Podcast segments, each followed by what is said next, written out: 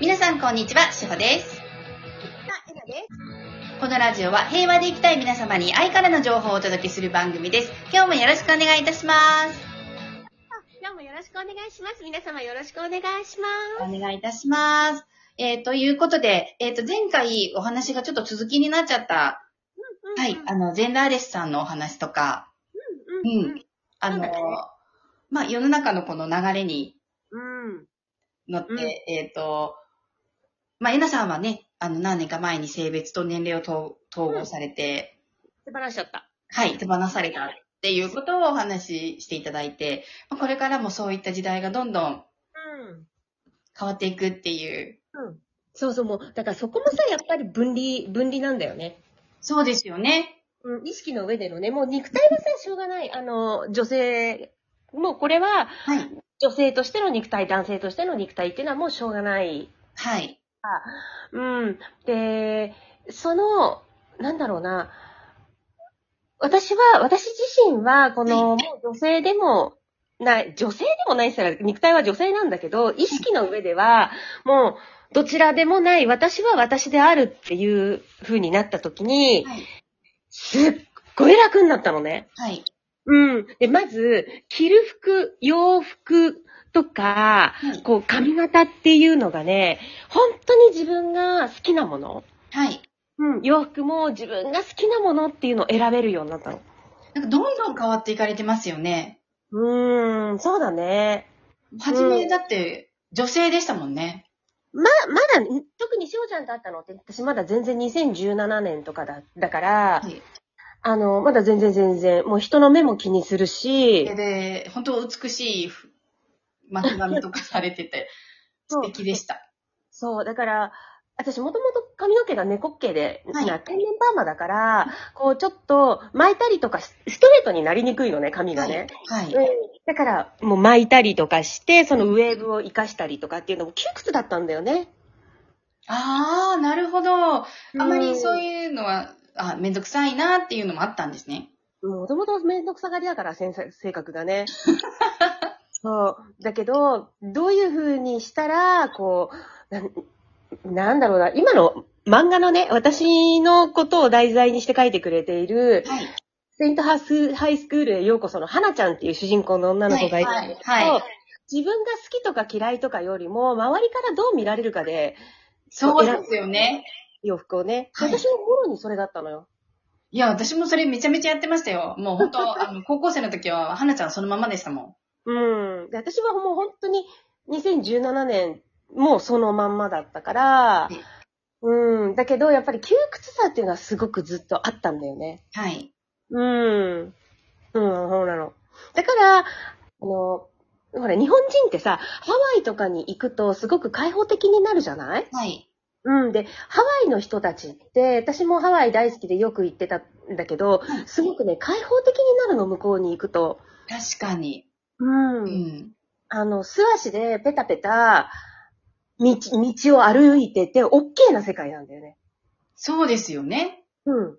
別に短パンと本当にうんランニングとかでいいですもんね。うん。短パンランニングで片手にラテ持って、それで B さんぶら下げて、でうん、裸足でペタペタペタペタ歩いてて、誰にも何にも言われなくて、そのまんまスーパーも入れちゃうし、はい。どこでも入れちゃう世界なんだよね。はい。だからみんな、あの、ハワイが好きで開放的になるんだと思う。うんまあ自由な感じ。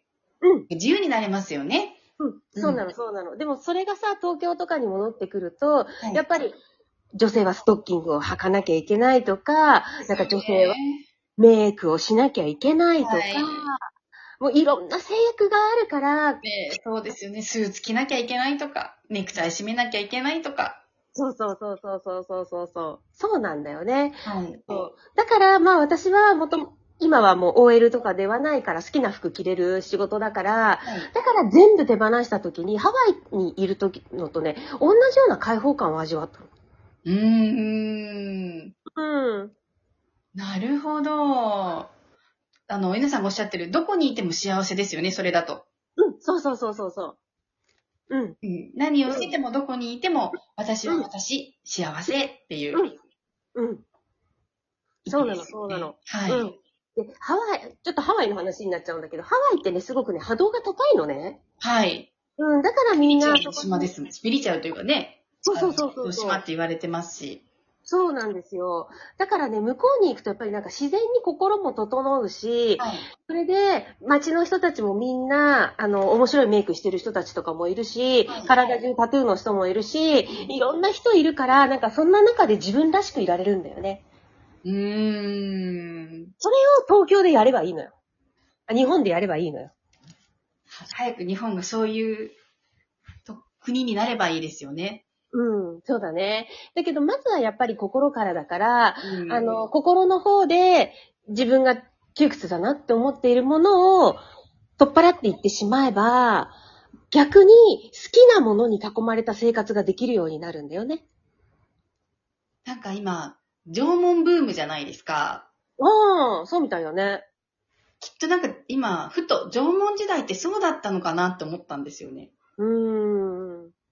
うん、うん、うん、うん。うん。私、縄文時代とか弥生時代はよくわかんないんだけど、そうかもしれないね。うん。縄文土器とか見てても、はい。やっぱりあれはすごいもんね。作り方とかがね。そうなんですね。なんかよくわかんない。よくわからない。そこの方がよくわからない。はい。完全に宇宙からこれ情報を下ろしてるよねっていうあよあ、そっちの方ですね。うな。うん。ええまあそうですよね。うん。そうそうそうそなんかすごい文明が発達して、すごい知恵がいっぱいの宝庫だったって言いますもんね。う。うん。そうだろうね。でも確かに、あの、ちょっとジェンダーの方からは話は外れるけれど、はい。えっとね、過去になればなるほど、やっぱり波動は高いよね。うん。うん。そうですよね。日本って、本当はそういう DNA を持っうんて。いる国って言われてますもんね。うん。そうそうそう。だから、縄文とか弥生とか、い飛鳥時代とか、そっちに遡れば遡るほど、やっぱり波動は高いんだと思う。なるほど。なんかいろんなことが今結びつきました。はい。で、それをね、やっぱりここまでね、要は、まあ、ジェンダーとか、そはのい男性だから女性だからっていうのも、まあ、これも制限だけれど、その制限っていうのをいっぱい作り上げて、自分たちをここまでがんじがらめにしたんだよね。うーん。うん。そういうことなんですね。みんながね、はい。自分、自分で生きるとか、ほら、今、世の中言われてるじゃないはい。うん。あと、個性、それは個性だと、みたいな感じでね。はい。どうしても、この辺ってちょっと受け取り方に、を間違えると表面的なことになりやすいんだけれどもはい、何かこう、耳障りのいいことを言ってるように聞こえがちなんだけれども、やっはいぱりそれって本質なんだよね。うーん。うん。そう、足が、ね、例えば足がないとか、そのはい五子、あん足、四肢が、どこかが、こう、欠損しているとかっていうのも、はい。本人自身がやっぱり今回それを体験経験するために選んできた尊い体なんだよね。そうですよね。ううーん。ん。うん。あの、私、昔、子供が保育園に行ってる時に、うん。えっ、と、乙武さんうんうん波うん。の障害を持った子がクラスにいたんですね。うんで、彼、その子は、乙武さんよりお母さん曰く、言語も、乙武さんは喋れるけど、うちの子は喋れないっうん。て言う言うえー喋れなかったんですけど、うん一番賢かったんです。うーん。で、みんなのことをすごくよく見ていて、みんなの人気者だったんですよ。うんうん。 2歳か3歳ぐらいだったんですけど、あの、誰も、その彼の見た目喋れないっていうことに、うん。ううちの子も含めて、うん。何も言わないし、楽しいし遊んでて、うん。差別がないんですよ、その世界の中では。うん。うん。でも見る親御さんからするとうん、大変だねとか、かわいそうみたいな目線だったんです。うん。そうだろうね。